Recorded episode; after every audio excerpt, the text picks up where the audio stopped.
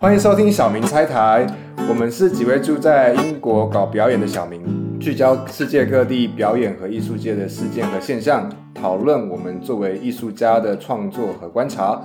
我是浩，然后今天一起主持的还有梦婷。Hello，我是梦婷。有一阵子没有跟大家就是 say hi，然后大家也有可能注意到，就是说在就是英国啊，或者在其他西方国家，渐渐的有在解封的这个趋势。其实我们在讨论要做这一集之前，关于其实这一集要录什么题目这件事情，其实一直都有一些挣扎，就说哎，这个艺术节开了啊，那个艺术节也开了，我们是不是要找一些东西这样子，就是可以做一些跟大家有一些 update，就是跟大家一些更新一些报告这样。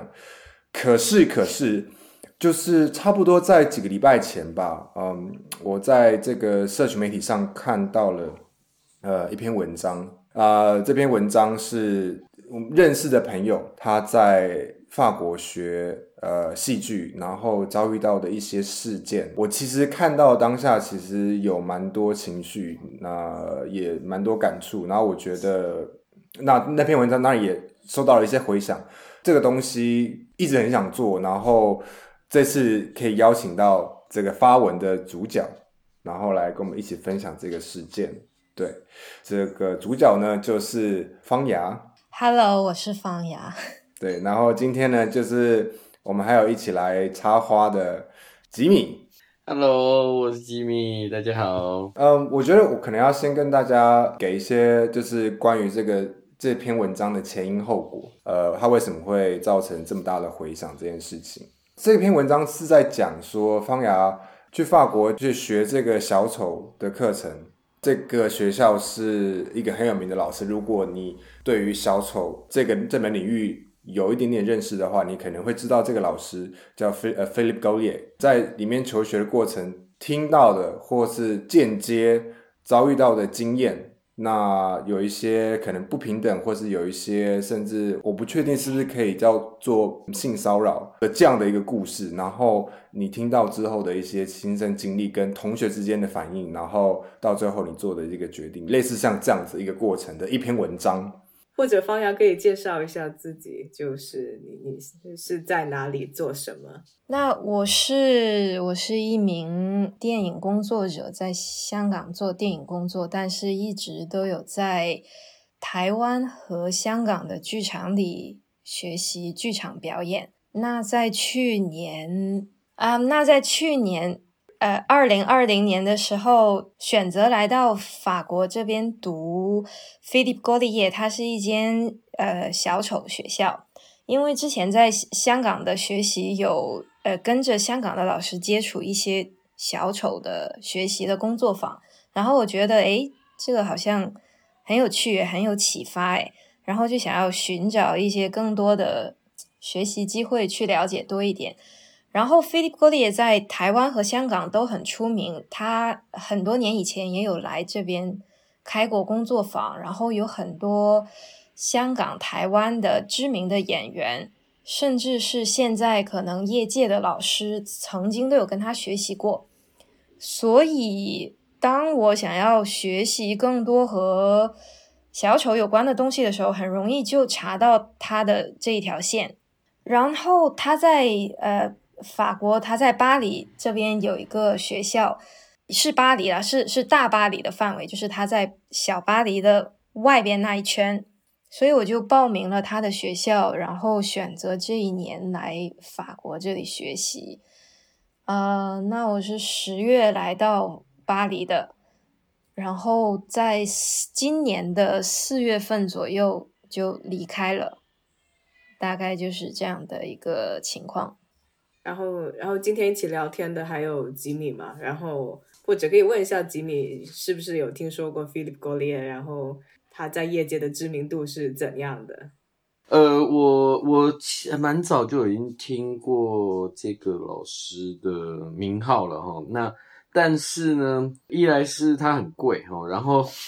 听说有去上课的人就都就是，比如说好像一一天不知道几万吧，一天还两天是几万起跳这样说。我天呐，上一堂课这样子，然后我基本上就是不学无术，所以我我我就不太，我就没有没有去上过他的课，但是基本上听过上课的朋友都说，他上课都是那种评价非常两极的状态，对，就是有些人都是被气的出来的，然后就是可能上一天他就已经气走了这样子，然后有一些就是上到很后面。其实就像那个呃方雅的文章里面有写的，方雅文章里面有写的蛮蛮清楚的，就是他用用一种很像是讽刺的，然后用呃就是羞辱的方式，然后让那个你对于自身的这个表演的这个这个东西呢，能够某种程度他在做羞辱或者是做呃讽刺这件事情，其实也在扮演一个角色的状态。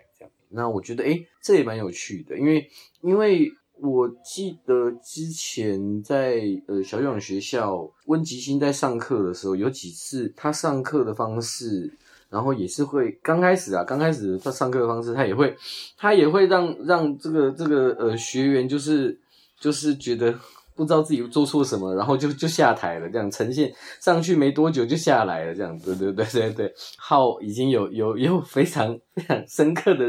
那个点头，这样子。我觉得，我觉得你在在剧场里面待久之后，你其实会看到一个表演者在台上的一个状态。我觉得那个他就是在看看一个状态，这样。呃，我可以想象高丽叶的那个眼睛是非常锐利的。是是，我也听说，后来听香港有的朋友说，他的他的 workshop，他的大师班真的很贵。大概在十年之前，他来到香港开大师班的时候，已经是一个星期七千五百港币。是，然后哇，这是十年前的价格诶，我也觉得很惊讶，很贵。不过他的这个学校好像还好。就是啊，真的，他他在是他他在巴黎的这个学校一年的学费，其实和我读香港演艺学院差不多诶。然后 Philip g o d i 也在巴黎的这个学校是大概五万七左右的港币。嗯，是可能大师班的模式就是赚快钱，是大师班就是为了嗯，是的。这个跟我之前耳闻的也差不多，我自己也有上过一些小丑的课，所以经常也会听说 Philip Golia 怎样怎样怎样。然后他特色的这种教学方法，就是就是几乎是羞辱你，羞辱到你好像有一个就人格被被逼迫到极限，然后可能你就会有一个新的状态出来。但其实对于他的这种教学方法一直都是蛮有争议的。然后我当时看到放瑶的文章，我的感觉其实是有一点，我我我竟然不是很惊讶。就我感觉他在他在他的学校里用这样一种方法来教，他是把自己放在了一个几乎是非常自我中心的一个地位。他是那个学校里面呃掌管最高权力的人。然后我几乎可以想象，他可能会有一些 abusive 的行为，是对学生去做的。呃，我觉得我我很同意吉米的那个说法，我同意他说这个 Philip g o l i e 他也是在尝试扮演一个角色，一个剧场里舞台上的角色。当他在上课的时候，在学校里在上课的时候用。那种方式、那种状态、那种言语去羞辱你、去对待你，我会觉得，那是在扮演一个角色。比如说刚开始的时候，他的这些话语，我觉得对我造成的伤害性或者震震撼性还是蛮大的。可是慢慢的，我开始明白，是的，那是一个角色扮演，他并不是在真的伤害你，他是在用角色扮演的方法去。尝试帮助你寻找到一些他看到的你缺少的能量，或者是缺少的东西，然后他用这种角色扮演的方法去帮你打开你的一些限制，或者帮你找到一些东西。这样，然后我开始感受到，我觉得它是一个游戏，这是他在他的学校里他选择的和学生们玩的游戏。你可以说，我觉得。它是有一定的冒险性的，因为那个度究竟在哪里？学生可以接受多少？然后你能不能掌握好，它是有一定的冒险性的。可是我觉得它的本意不是在要真的伤害你，这样，它是一个有冒险性的角色扮演，然后大家在一个舞台和学校这种特殊的连结和环境下，尝试是否可以一起去一起去冒这种险。我们刚听下来，其实我觉得有一个很重要的点，就是打开学生的心。或或观察学员状态这件事情，他采用的方法其实是稍微有一点暴力的，是吧？就是稍微有一点比较粗暴的去去去 expose 去铺露学生，而且我觉得我们大家可能在座都我们都或多或少都有参参与过像类似这种工作坊或者演员训练的课程。其实，在某些时候，尤其是在这样的场域场域里面，人其实是蛮脆弱的。在人在脆弱的状态下，或是看到一个比较能给你确切答案的人或一个事物的时候，我们会很自然的去往那边靠。我觉得这个过程中可能就是产生了这样权力的积累。我们不能说这个是因果关系，这是我们跟我们之后要讲这个事件有关系。可是我觉得这个整个结构的 overview，除了纵观这整个结构，对我来讲听起来像是这样子。我的感觉是，我觉得呃。小讲学校的那个基金，他之前他也有用这样的，有用这样的方式去上。然后，呃，我自己是觉得，某种程度，我们都太习惯扮演好人了。就是呃，很多时候我们在各个环节，在社会的某每一个环节，都太习惯扮演好人了，以至于在即便到了在剧场在学表演这件事情的时候。我们都还在扮演好人，譬如说，我常常会在课程里面有一个有一个练习，就是两个人面对面，一个人面对对方，然后一分钟的时间，嗯，说好话，一分钟之后换对方说好话，再再来一分钟就是批评对方，再一分钟之后再换人批评，这样非常有趣的东西，就是在说好话的时候，大家都非常开心，可是。在批评的时候，大家一句话都不敢说。可是，在表演这件事情本身，我们不就一直在扮演不同的角色吗？可是，所有的剧场角色或者是电影角色，你你都不可能只有好人啊。这是世界上就是有这么多不同种类的。那我自己会觉得，表演和生活这件事情是有非常非常大的关联的。老实说，我自己对于嗯之前，因为我不知道高丽叶的是是怎么样的那个。做法，但是因为像呃伟廉他有去上过，像高丽也就一直就说他他是 genius，就是就是对，常常会讲他是天才，可是他知道这个就是一种开玩笑的，他其实不这么认为。每一种人，每一种老师吼，他他在教他的表演的时候，他会有他自己独特的方式。我我自己会觉得。我会想要先把他上课的内容和他对学生在学校之外的这个事情，我觉得要先切开，因为我觉得这两件事，我觉得好像不能用一种那种划划等号的对对对对，是嗯，因为权力我懂，权力一定一定是会让可能会让人腐败，可是不是一定这样子。嗯，对，我同意，我我同意吉米的吉米的意思，我同意吉米的意思。我觉得他的教学方式可不可以被定义为暴力？我觉得这个很难，因为我觉得在这个教学环境之下，虽然在这个剧场上边、舞台上边发生的这些行为好像看似暴力，可是其实它的大前提是，他在这样对待你的同时，他是在保护你的，就是所谓的在剧场里边。其实他是在保护你的，所以我不觉得这个是真的暴力。我想到一个例子，嗯，我想到之前有一次在香港参加一个我也不记得是什么的工作坊了，里边有一个练习是两个人一组，其中一个人把眼睛蒙起来，也是一个跟这个肢体跟身体感受有关的 workshop。然后，其中一个人把眼睛蒙起来，另一个人，你的 partner 就带着这个在黑暗中的你去体验一些身体的感受。那比如说，有很多人他们就选择呃拉起同伴的手，然后或者轻柔的抚摸，或者把它放到自己的肩膀上，呃，总之都是一些比较好的感受啦，比较好的肢体经历的感受啦。呃，到我的时候，我就觉得哎，有有点无聊，所以我就选择去打我的同伴，也不是真的打了，就是用手指头戳他，然后就这样戳他，这样戳他，然后他蒙着眼睛嘛，然后我一戳他，他就疼，他就他就躲避，然后我就追上去再戳他，然后他就又跑，然后就追着他跑，追着他戳，然后他就在黑暗中跑，可是他跑着跑着。他看不到东西嘛，他他差一点就要撞到那个周围的人和那个墙上了。那这个时候我就要赶快上去拉住他。我我觉得就是是是一样的，因为这个这个戳他的这个行为是一个暴力啦。可是他是在剧场里边的一个游戏。当他真的要受到伤害的时候，当他真的要撞墙或者是撞到别人的时候，我作为他的 partner 必须要先保护他，我要把他先拉回来，拉回到那个舞台上，然后。然后再继续戳他。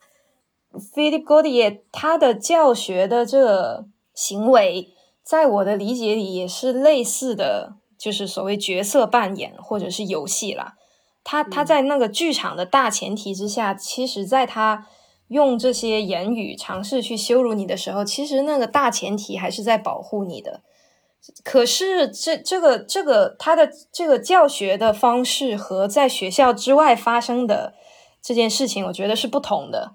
是是是绝对不同的。就是学校外的这件事情，就是所谓的打电话给女生，在电话里调情，这个不论他就是有有的人说这是一个很小的事情，可是我觉得他无论有多小，它都是一个暴力，它它是可以直接被定义为暴力的，而且它是有伤害性的，我觉得是不同的。嗯，是。我觉得刚刚其实讨论到一个很重要的点，就是游戏以及游戏的规则。如果说要让一个游戏真的是是能够让人投入其中，甚至是觉得好玩，那其实它是可能是需要有一些一定的规则在旁边，让你意识到其实呃，it's a game，就不管是他的教学方法也好，还是怎样。呃，然后，然后，那说回我们这次想要讨论的，就是也是方雅分享的这个事件，像你刚刚所说，它是发生在课堂之外的，就是它不是发生在课堂上的事情。但其实与此同时，那是不是有两套规则存在呢？他在课堂之外做的事情，又怎样影响到？他在课堂上，他和学生的关系呢？就是谁制定的这些规则，然后谁有权利去打破这些规则，然后这两套不同的规则又怎么样互相影响？我稍微要补充一点，就是因为其实刚刚大家讲的，其实我都蛮同意的。所谓在我们做 exercise 的时候，要制造这个安全的环境，跟让你理解这是一个 game。那我觉得很大程度可能透过这个方式，我们能够更尽兴的，可能能够更。发挥我们自己的潜力，可是我觉得那个连接点在于说，因为这个整个故事的一开始是这个菲利勾耶跟这个女学生要了电话嘛，我觉得这，我觉得这个这个就是整个事件连接点，因为路上随便一个陌生人跟你要电话，你会给吗？这个东西的它的代入就从这边开始。对我其实想要讲，其实是这个点。那我觉得可能扣到刚刚梦婷讲的，就是说谁在这个规则上。有主动权，我觉得可能这也某部分的原因造就他整个东西听起来这么的恶。我觉得是的，浩说的很对。这个连接点，虽然我们刚刚说那个舞台上的那个有争议的方式和现实里的这个事情应该分开，可是我同意浩说的，这里有一个连接点，那个连接点就是信任。就是在这个舞台上的，或者说剧场里的日久相处之后，我们是选择彼此信任的。然后这个连接点就是选择了在生活里，我也是信任你的。然后就像你说的，要电话的这个开头，因为我信任我的朋友，或者我信任我认识的人，所以我就选择把我的电话给他。那这个可能就是这个连接点，哎，当然不是我啦，是那个女生。应该说这是剧场里面创造的，我不太确定可不可以这样讲。可是剧场里面创造了这种安全的环境，或是这种呃，我们都很精心，或是这种彼此强烈的连接，或是信任。这种这种事情，大家很这是一个惯性，大家很容易就把它延伸到日常生活里面去。这样的一个惯性，是不是就有可能会让别人去占到便宜？不能说占到便宜，就是让别人有机可乘。的确是会有这种状况。我觉得这个跟呃是不是老师或者是什么，我觉得没有直接关系。我觉得朋友也会有同样的状况，无论什么样的。但是我自我会觉得有一个很重要的是，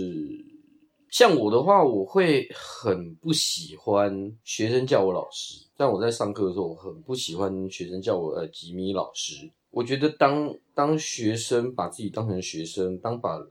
把老师当成老师的时候，那个那个关系，权力关系就已经出现了。我我说的权力关系，不只是老师对学生有权力关系，而是。而是学学生也对学老师有一个权利关系，所以对我来说，我我在上课的时候，我比较会先从呃名称上称谓上面去先让他们意识到我我有意识到权利关系这件事，因为当你名字固定了之后，他们会下意识变成一种标签，然后然后你面对这个人的时候，你你会不知道你你你你你跟他关系。其实人和人之间应该是平等关系的，可是当你日常生活，你你已经在用一种呃有一个高低的那个称谓的时候，那个下意识你你会把自己放在一个位置上面。当发生任何彼此发生任何事情的时候，你没办法没办法用一个人的状态去回应。哦，就是你可能跟朋友之间。他呃，他对你嗯摸了一下，或者是做了一些什么事情的时候，你就会说你干嘛？可是当你认你心里面认为这个是老师，或者是你叫他老师的这个人，他摸了你一下之后，你心里会在想这是怎样？嗯，会会处于一种空白的状态，然后那个空白的那个状态，他就会那个那个东西其实是跟自己的那个脑子里面的那个称谓发打架了，因为他已经不是人。对我我自己是这样觉得的，因为我觉得他不只是这这件事情，我觉得他不只是老师跟学生的关系，我觉得他他就是的确他就是一个权利权利的关系。那权利有太多种，朋友和男女也有权利关系。我觉得吉米刚刚说的很有道理。就其实方牙转述的故事，除了说呃那个当事人女生她自己经历的，同时里面也有一些对于。当时班上其他同学的描述以及他们怎样看这个事情，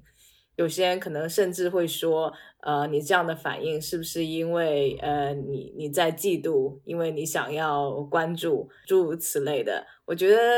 人与人之间必然是有不同的权利关系的。然后方瑶的描述就是这种种复杂关系的一个缩影。可以看出人和人之间怎样相互投射。我觉得关于同学的反应的这一部分，是我最想要和两位朋友聊，还有想要和吉米聊，请教吉米大师的地方，因为。这个称谓注意一下啊，这个称谓 不要叫老师，的可以叫大师，行不行？是因为吉米真的是大师。以前我在台湾学习的时候，就经常有什么这疑惑、迷茫的地方，就去请教吉米大师，然后吉米大师就会开坛帮我解惑，这样。开坛做法啊，斋戒沐浴。是是是，我我稍微大概就是这个故事，因为大家大家没有看到文章嘛，稍微把这个故事稍微很简单很简单的叙述一下。所以这是就是飞哥也在这个某一天下课嘛，就是跟这个女生不是方雅本人，不过是跟你的同学要了电话，然后大家可能开始觉得很奇怪，就是说，哎，不是上课就是注册的时候就有电话什么什么之类的，然后就之后好像就演变成这个在在假日的时候。这个菲律宾也就会打电话去 flirting 嘛？还是讲一些油腻腻的话？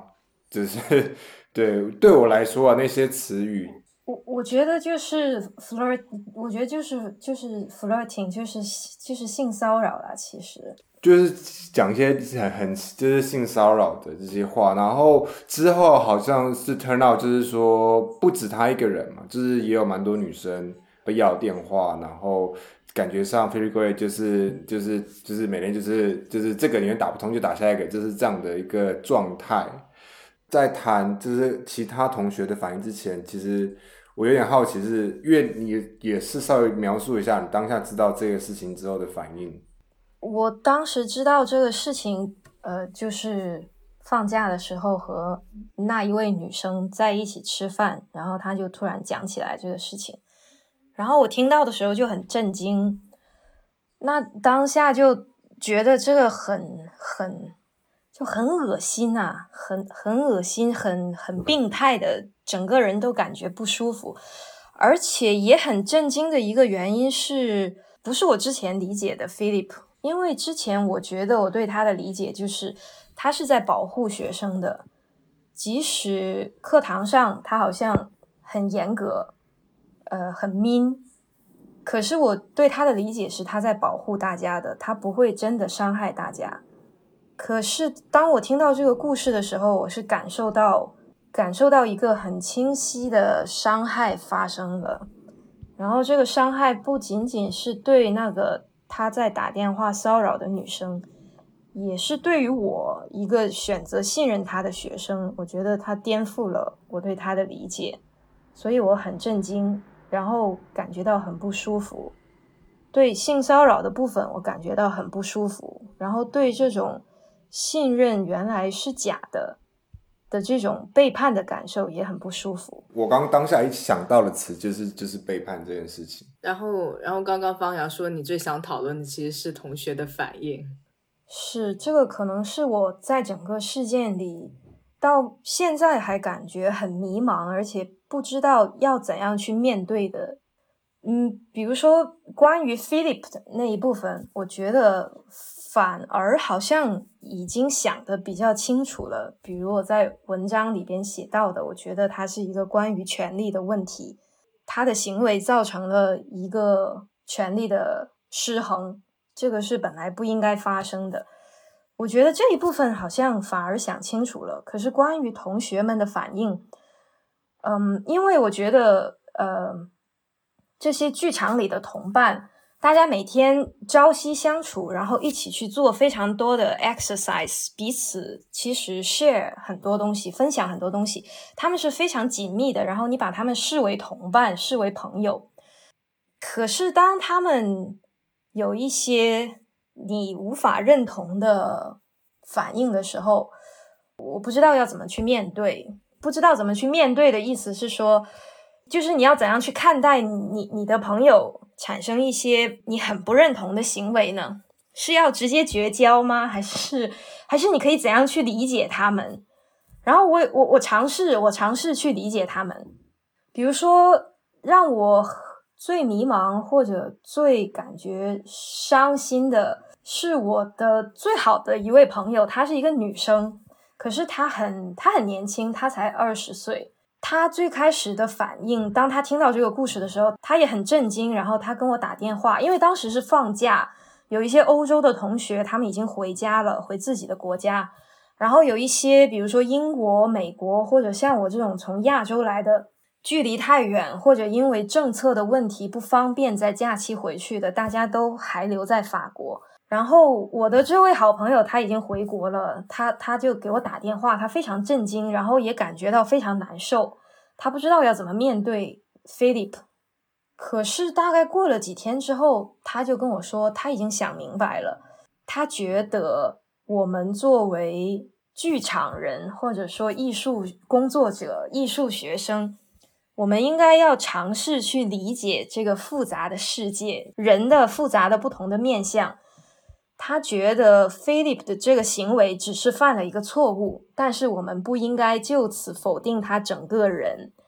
然后不应该就此放弃他，比如说就离开啊，或者批判他啊，或者要搞臭他的名声，让他死啊等等这些。他觉得，呃，他还是很爱戴这位老师的，他选择要原谅他，要理解他。他觉得可能。他会这样做，是因为背后有很多我们不了解、不明白的原因，才造成这个人有今天的行为。所以要理解，然后要原谅，然后他觉得他要继续留在这个学校，他会继续爱戴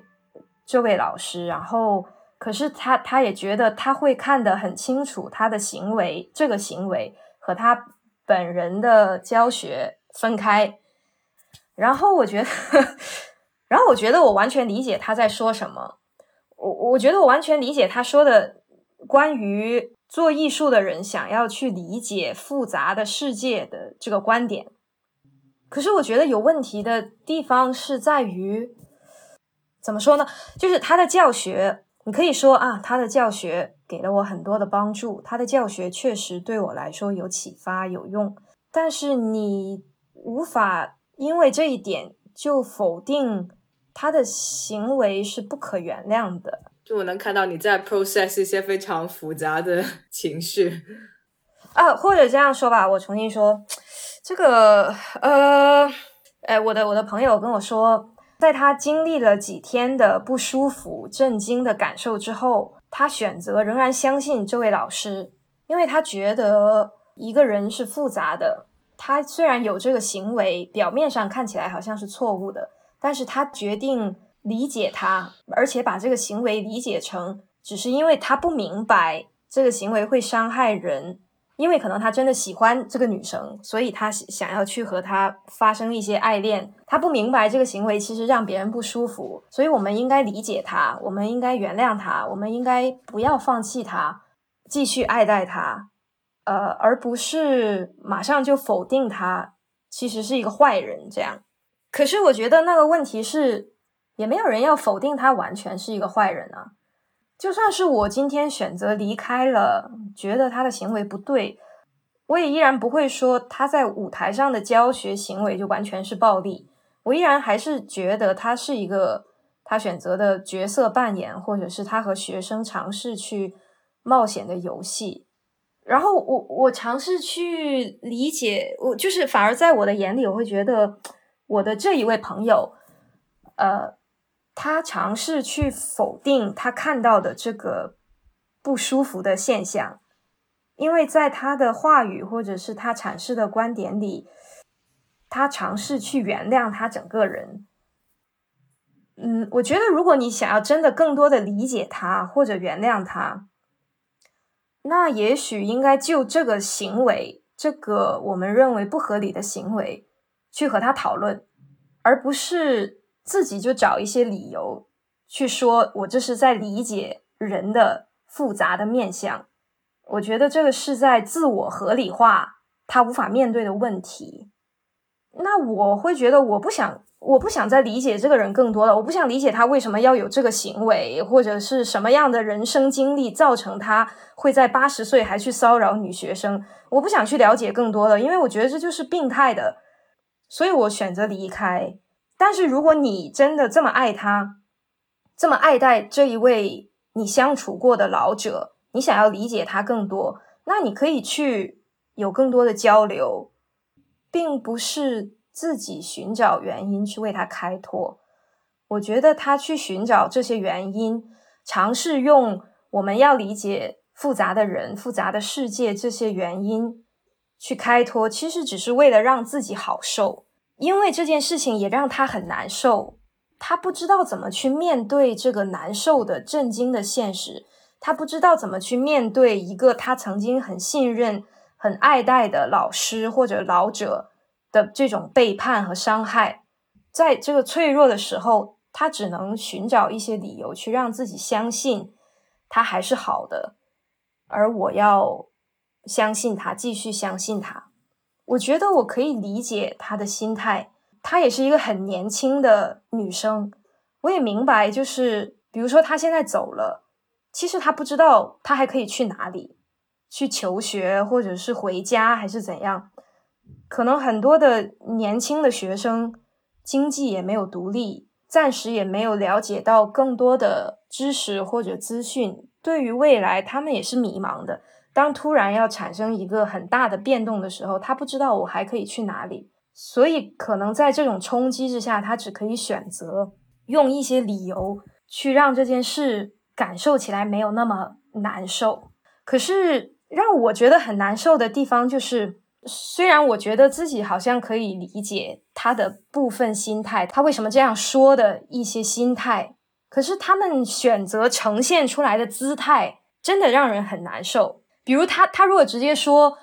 我还是要选择留下，因为我不知道我还可以去哪里。而我觉得他的教学对我还是有帮助的。我没有办法，我没有钱去别的地方，或者我花了所有的钱来这个学校，我很难。我现在走的话，损失很大。然后就是，如果他这样说，我觉得，我觉得也许我还可以感受更好一点。因因为他他的选择可能是出于一个很现实的考量。我觉得在现实的层面上。我可以理解更多，也许人会有一些妥协。我会觉得他们很多的选择呈现出来的姿态是不，这就是我的选择。我觉得他是 OK 的，或者用很多更加我认为冠冕堂皇的理由去合理化这个行为或者这个事件。这这个姿态让人感觉很难受，让我不知道要如何面对他们。就好像是有的时候在感觉会像是装睡的人这种感觉，你不知道要如何去面对一个装睡的人。如果他他他告诉你说我就是要睡了，我知道这个事情有问题，但是没办法，出于一些现实的原因，我就是只能选择睡过去。也许我还可以在更多现实的层面上去明白一个人的无奈。但是他不是这样呈现出这种姿态的，他是他他是在装睡，所以是没有一个可以交流和沟通的层面的。其实应该是这样讲的，就是我刚就是还没有讲完的部分，你的文章里面看到了，就是你的同学们之间的反应，有点让我。我不知道这样比喻恰不恰当，可是有点像是就是一个一一一群一群就是邪教的一个信众，突然有一天发现这个教主是假的的时候，这 这样的一个一个心理反应，就是就是很多时候是他会自动他会自动启动这个心理的保护机制，去合理化这些行为，然后更多时候是像他用这些东西做成了一个茧，把他自己包了起来。我觉得可能那就是个点，就是让你觉得很难沟通，而且。OK，就是说各种各样，例如他讲的原因，其实呃，例如说要理解世界的复杂，理解世界复杂，并不代表说你要参与其中，对不对？也并不代表说你你不需要保护自己，或者说你理解世界复杂，也不等于就是你对不公平默不作声。我觉得这件事其实才让我非常有感感触，可能就是这个这一趴让我特别有感触吧。然后你刚刚讲的所谓的这个，在试着合理化，或是让他给了一些说啊，就是 已经根本不能用年少无知来形容了，这是年老无知嘛？就是那 OK 好，那你那你教育他了嘛？就是你跟你跟他好好坐下来谈了嘛？告诉他这件事情不可以的嘛？你还是保持沉默嘛？我觉得这件事情是才会让我心里觉得这么的那个。那个感觉，所以我可以理解。光看你的文章，我就有这种感觉。我相信你在当下应该有更多的内伤。嗯，是是有一些内伤了，因为对，因为感觉大家是朋友。我觉得发声的方法有很多了。我的朋友甚至还有说过，他说他觉得自己没有愧疚感，他说他觉得自己留下并没有愧疚感。他觉得，因为他可以很自然的和人谈论，他觉得 Philip g o d 也是一位好的老师。可是他在另外的行为上有问题。他觉得他可以清楚的和人分开谈论这两部分，所以他觉得自己就没有愧疚感。他反而觉得这样的选择也许更有帮助，因为他是清醒的。他反而觉得那些。直接好像一气之下离开的人，他们的行为没有帮助。他觉得，因为这些人走了，那有什么用呢？他们也没有说过什么，也没有来反抗这个学校，直接的去对抗郭郭丽叶的这种不好的行为，就直接自己离开了。他会觉得，那有什么用呢？他反而觉得这些离开的人是在逃跑。只是逃离一个自己不喜欢的环境，这样他反而觉得其实自己是清醒的，自己留下来也可以理性的去谈论这一位老师究竟哪方面好，哪方面不好。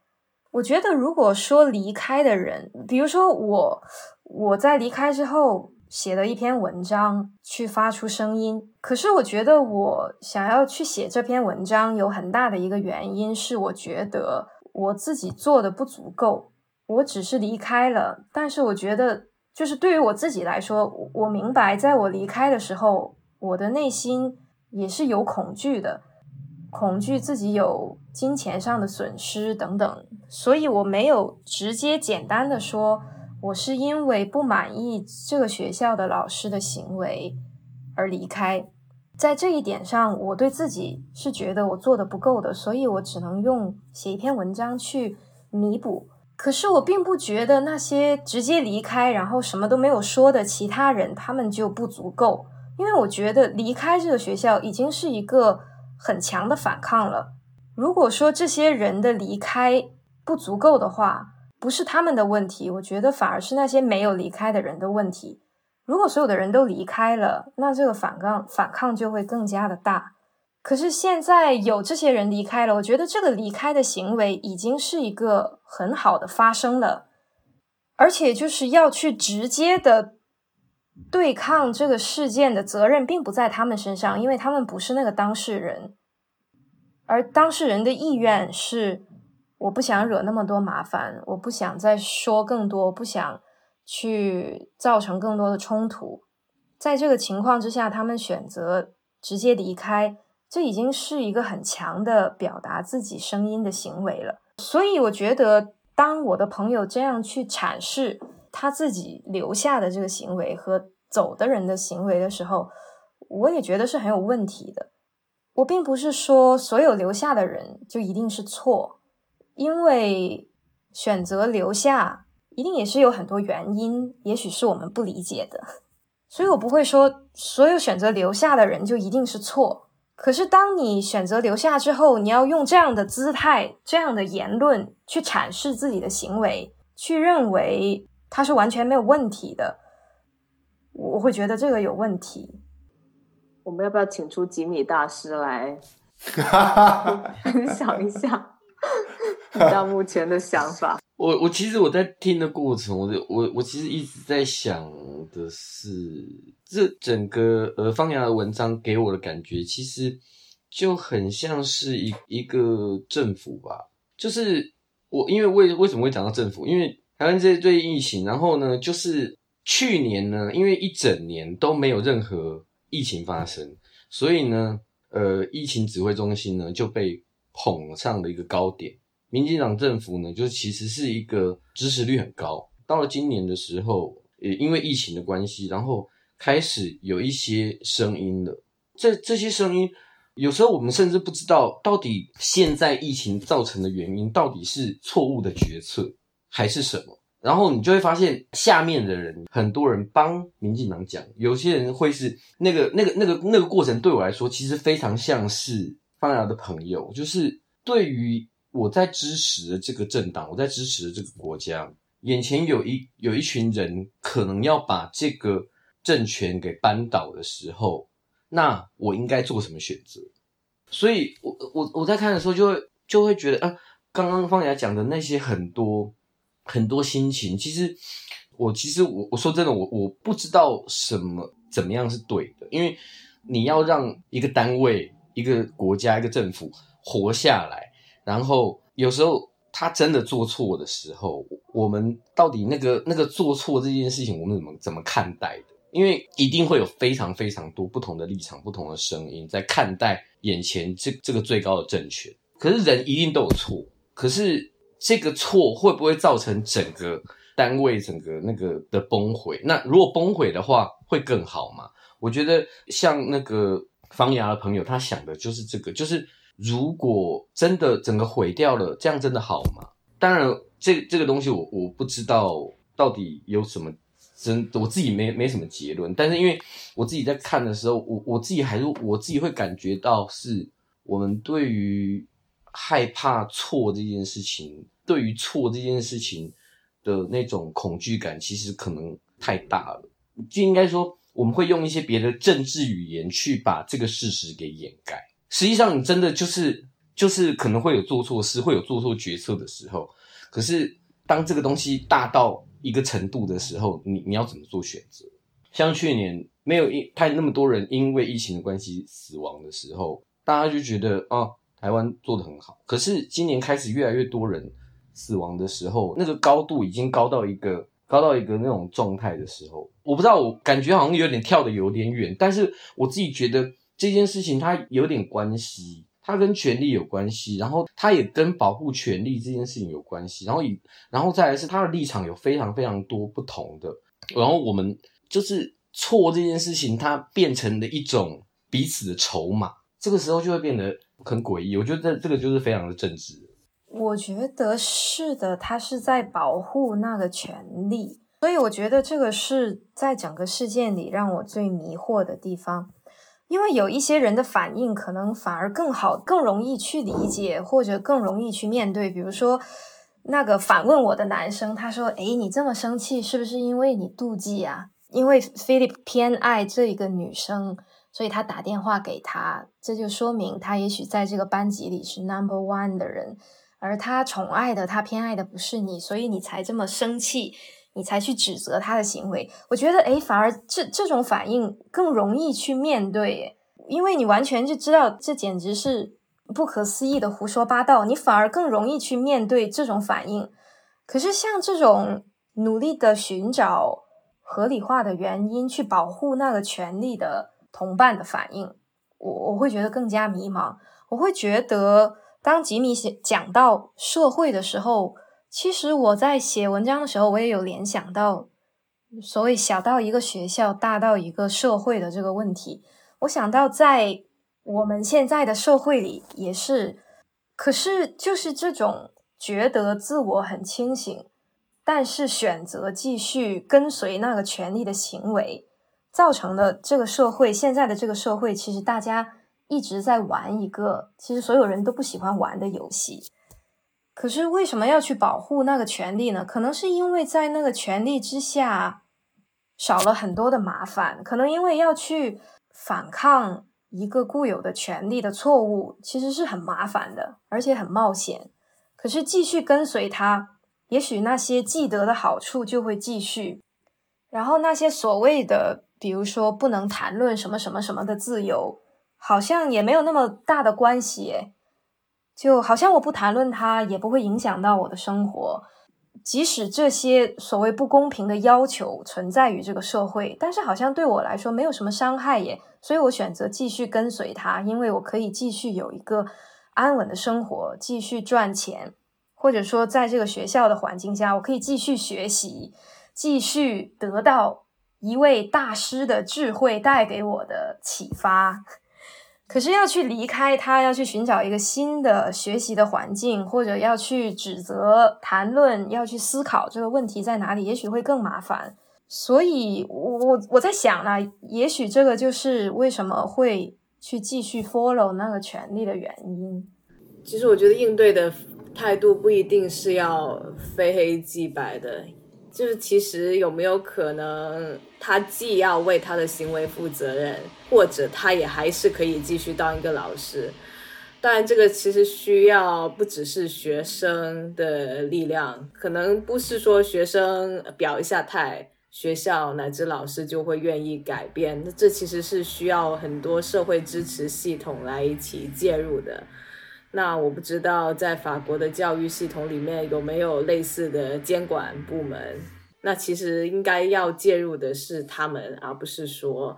交学费去上课的学生。那听起来现在的状况是，他在他的学校里完全可以，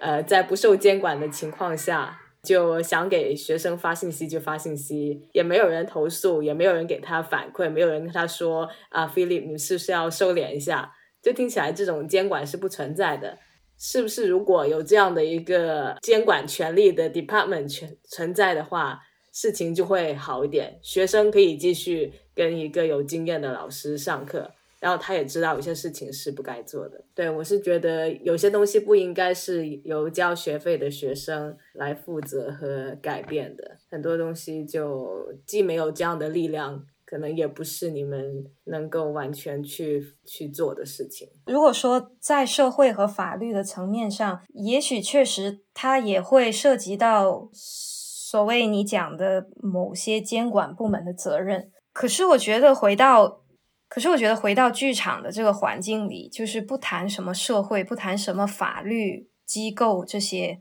其实没有任何一个机构的监管，没有任何规则的监管可以完全限制住或者规划的很完美人的行为。我觉得回到剧场的层面，其实最后的那个所谓监管还是人心自己啦。规则可以越来越完善，越来越完美，可是永远需要另一部分，就是人心自我的约束吧。对我我也同意那个方雅的哦，就是我觉得监管这个部分，在学生这一块，他需要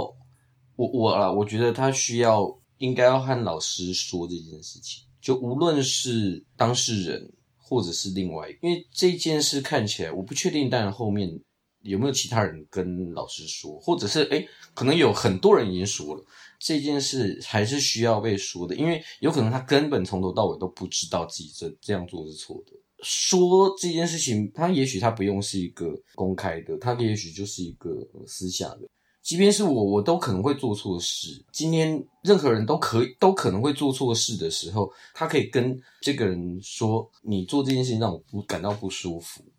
其实就很简单，那当然是后续他的反应是什么，这个可能再说。但是我觉得，就当事人或者是他当事人身边的朋友来说，应该要让这个人知道，知道之后他在做的选择，那是他的选择了。但，也许可能会觉得说，哎，因为他做了这件事情，所以他你整个人对这这个人的那个呃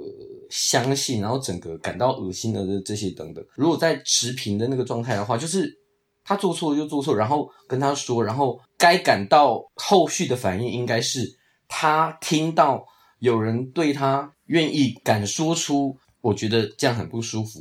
之后他的反应这件事，我觉得比较重要，因为这个之后的反应才能看到他这个人本来的样子。对，我觉得我很同意吉米说的这一点，应该要去和他说。那说不一定要是很强烈的吵架啊、争论啊、指责啊什么，只是需要去说。我觉得这也是为什么之后离开之后，我的内心一直没有平静的原因，就是因为我觉得其实我没有说，在我离开的那个时刻我没有说。我觉得就是是自己做的不足够的地方，其实我是可以说的。可是我我觉得也是因为当我离开的那个当下，我的心情是很难平静的。觉得很生气或者很恶心，可能我也当时找不到一个真的很理性的方法去说吧。还有就是，我也有我的恐惧，就像你说的，当你说完之后，对方的那个反应，也许你才能更真实的一层去知道他是一个什么样的人。可是我当时是恐惧的，因为你不知道他会是什么反应嘛。可是我要退学，我要把那个退学的那个钱拿回来。然后我就很害怕他的反应是一个更加不良的反应，然后我就拿不回我的钱了。我也是有恐惧的，对我我我我觉得我我也是有这些担心在，再加上我觉得自己也是很有情绪的。其实我觉得我没有办法做到，呃，很平静的去说我现在要退学，是因为我听到学校的老师有这样这样的行为。我觉得很不满意，所以我想要离开，现在要退学。我觉得我一定是情绪很很多的一个反应，因为因为我当时的感受就是这样，当时的感受就是就是很有情绪。可是事后当我离开之后，呃，慢慢的我的这些情绪也慢慢平静下来之后，我开始意识到，如果我更成熟的话，我也会更清楚的知道怎么样去面对自己产生的这些情绪。然后，其实我是可以有表达的这个行为的，而这个行为其实很重要。就像吉米说的，其实你去和他讲，去和他说，我觉得你做的是错的，这个行为是很重要的。然后去看他的反应是什么。所以这就造成我离开很久之后，内心都无法平静，因为我觉得我错过了一个很重要的环节。你可以现在写信给 Philip Golier 说吗？可是我觉得现在回过头去说。